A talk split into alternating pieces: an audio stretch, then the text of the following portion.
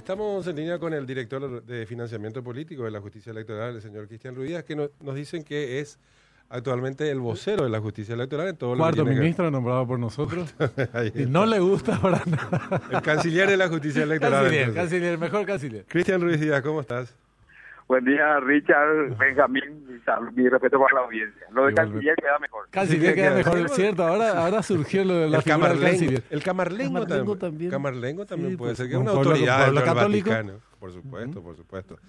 Bueno, Cristian, te estábamos llamando por, bueno, por muchas razones, pero evidentemente la principal tiene que ver con esta, esta buena voluntad, este gesto que tiene una vez más, porque hay, hay varios dentro de la última semana que tuvo la justicia electoral, de que se destacan, por ejemplo, eh, la transparencia en cuanto a- al cámaras. juzgamiento, claro, las cámaras, esto de transmitir en vivo, por ejemplo, las propias declaraciones del ministro de, de los ministros de la justicia electoral, desde Jorge Bogarín, pasando por el señor Jaime Bestar y también, por supuesto, por César Rossell, en relación a justamente a la transparencia, demasiados buenos gestos de parte de la justicia electoral que ahora se suma incluso con lo que hoy se va ya se, produ- se va a producir en minutos más que es creo que es la revelación de los datos de los CD Cristian esto es así Eh, mira, Richard, así como estabas diciendo, el tema de la transparencia para nosotros es una cuestión muy importante.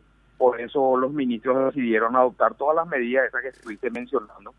Inclusive en el, pre, en el periodo preelectoral, cuando abrimos las puertas para que observadores internacionales, medios de prensa, también los candidatos y sus apoderados puedan hacer todas las verificaciones y preguntas y observaciones que ellos creían correspondientes con respecto a la máquina de votación.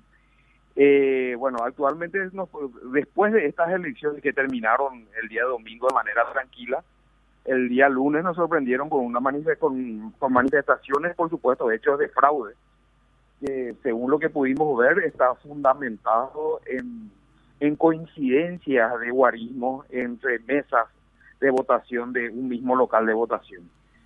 Eh, nosotros estuvimos mirando, estuvimos viendo y ese ese patrón se repite en, en otros locales de votación, específicamente en Alto Paraná, donde el Partido Claro. Cruzada Nacional eh, ganó ampliamente y también en el mismo local de votación y en mesas de ese local también se repiten los guarismos, o sea que la posibilidad eh, es un, eh, se, se, se pudo dar y está comprobado.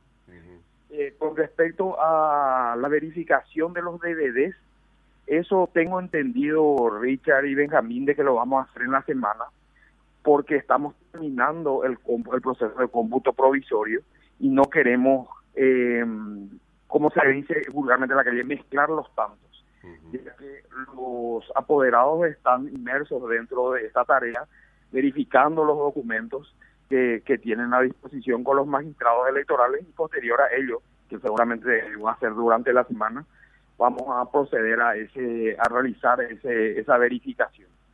Eh, me llamó un poco la atención también lo que revelaba el otro día Carlos María Lubetich en relación a las actas verificadas, que solamente hubo, no sé si 12 impugnaciones hasta ahí de las 10.000 actas, eh, y me pareció una cifra bastante eh, eh, importante, digo, bueno, las actas verificadas y la eh, baja eh, cantidad de incidencia, por así decirlo, Cristian. Esto, este dato es, eh, es así, de, de, de estas ¿Estas actas a cuánto corresponde el porcentaje del total?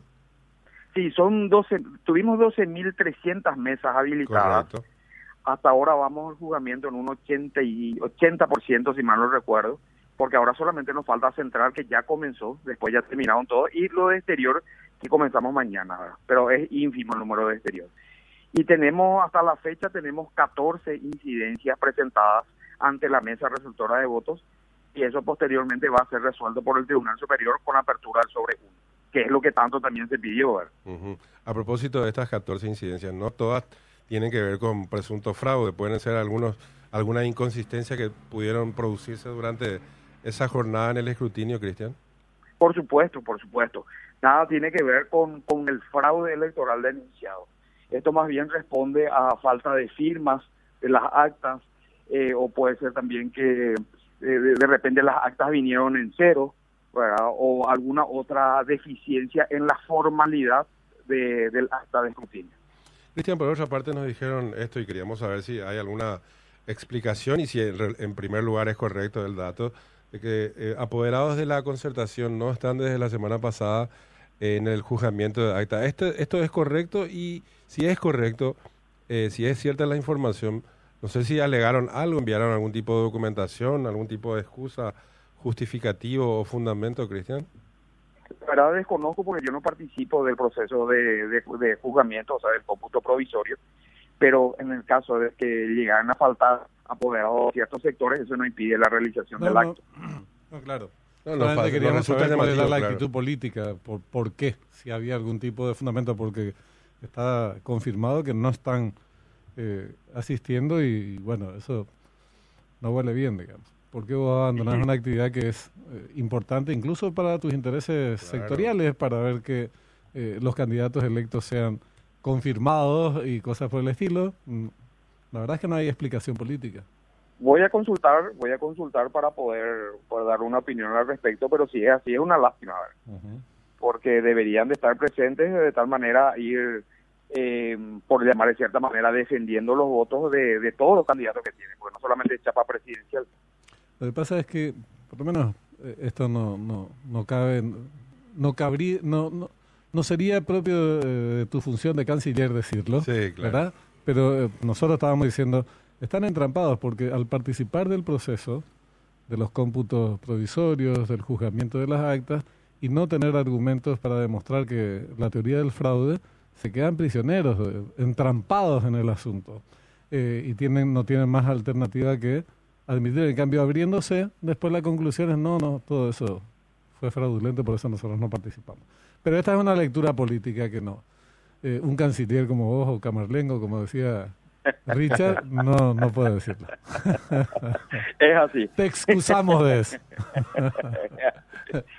me, quiero manejar por la línea jurídica, No, está bien, si está me bien. lo permiten. Por supuesto. Bueno, eh, Cristian, gracias por tu tiempo, muy amable como siempre. A ustedes, como siempre, un gusto charlar Igualmente. Igualmente, igualmente, Cristian Ruiz Díaz, director de financiamiento político, Re- reiteramos, eh, es el que por ahora es el único que está hablando de la